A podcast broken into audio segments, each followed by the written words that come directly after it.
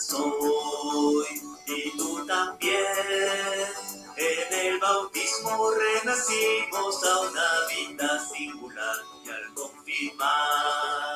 Hoy nuestra fe lo proclamamos combatiendo el mismo mal.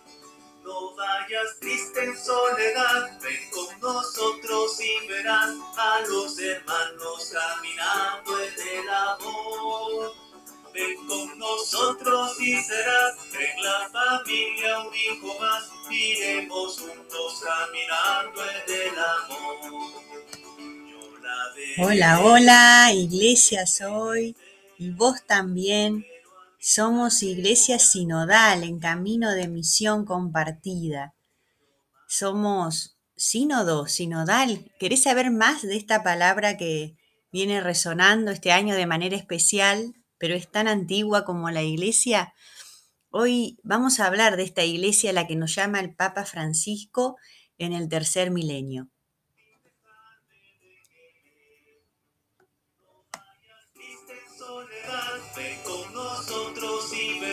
A los hermanos caminando en el amor.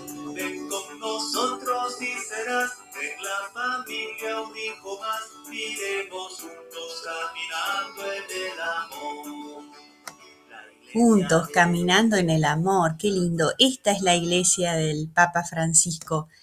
Esta es la iglesia comunión, la iglesia que es tanto en el ser como en el hacer, hacia adentro y hacia afuera, que es la iglesia pueblo de Dios, como iglesia y como hombre que se concreta históricamente en un pueblo peregrino, evangelizador, una iglesia humana que expresa el lado humano de Dios con gestos de ternura que, que saben contener a las personas.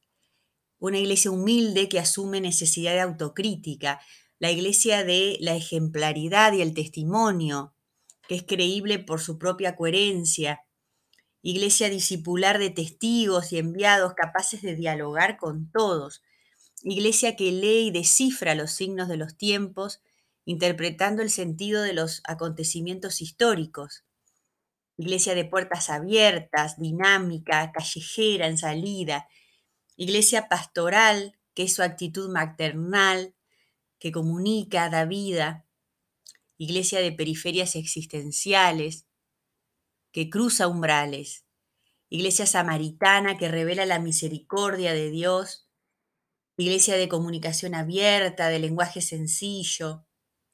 Es la iglesia sinodal en camino de misión compartida. Y esta palabrita sínodo, sinodal, es el camino de la iglesia hoy sinodalidad que es, es camino común etimológicamente. Así hay que entenderla en su misión, en su estilo de ejercer el servicio de la autoridad. Porque la iglesia es nada más ni nada menos que el caminar juntos, donde nadie puede ser elevado por encima de los demás. La sinodalidad entonces es una característica constitutiva de esta iglesia comunión, independiente de la realización concreta de un sínodo es la experiencia concreta de un caminar juntos, eh, es un, un caminar de peregrinos.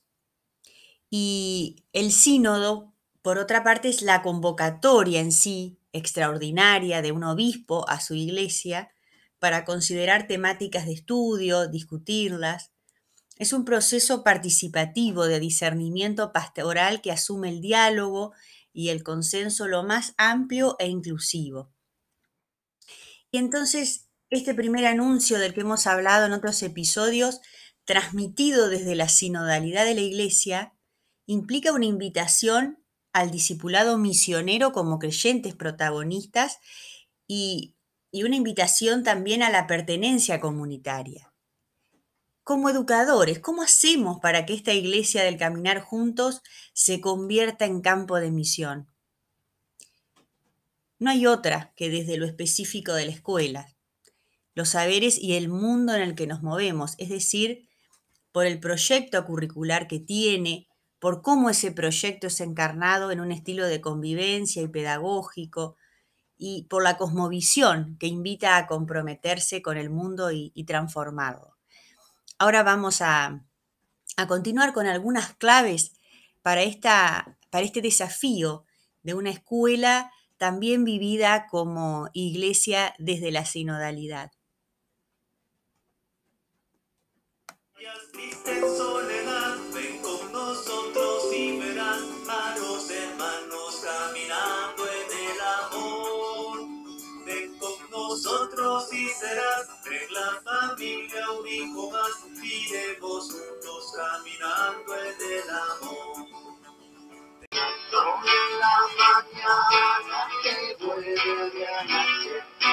Son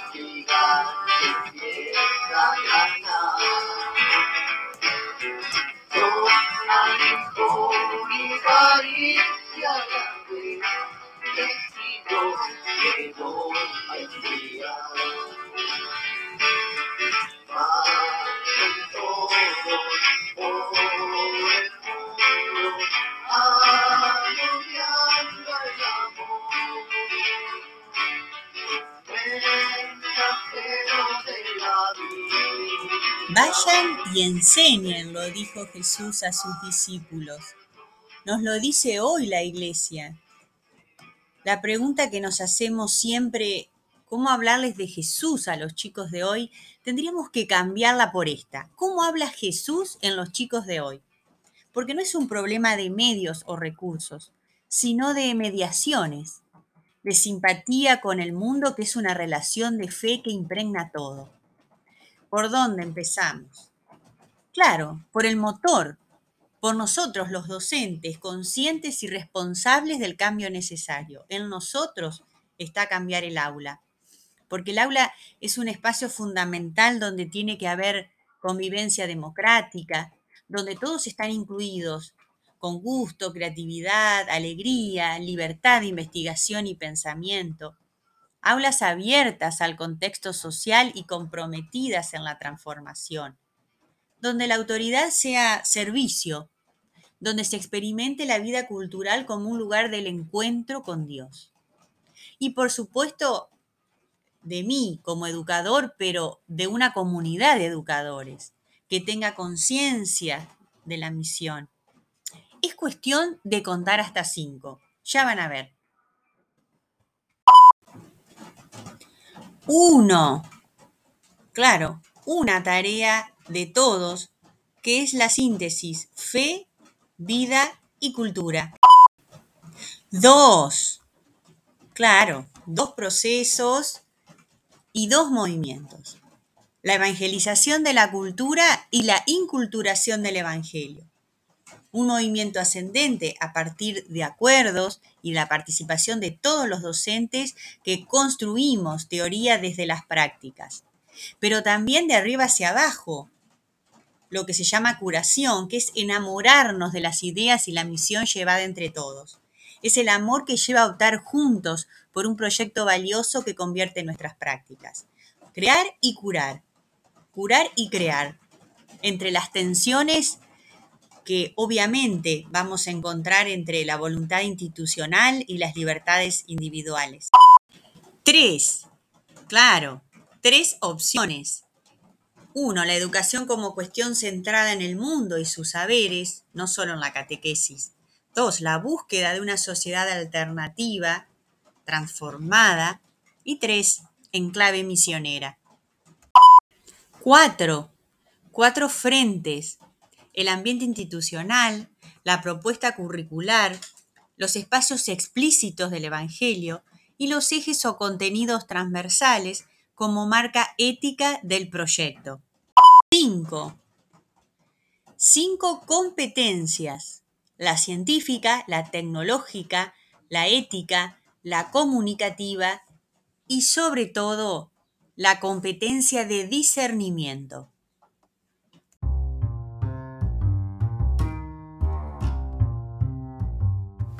En conclusión, amigos, Una escuela cristiana no lo es porque tenga teología o catequesis, sino miremoslo al revés.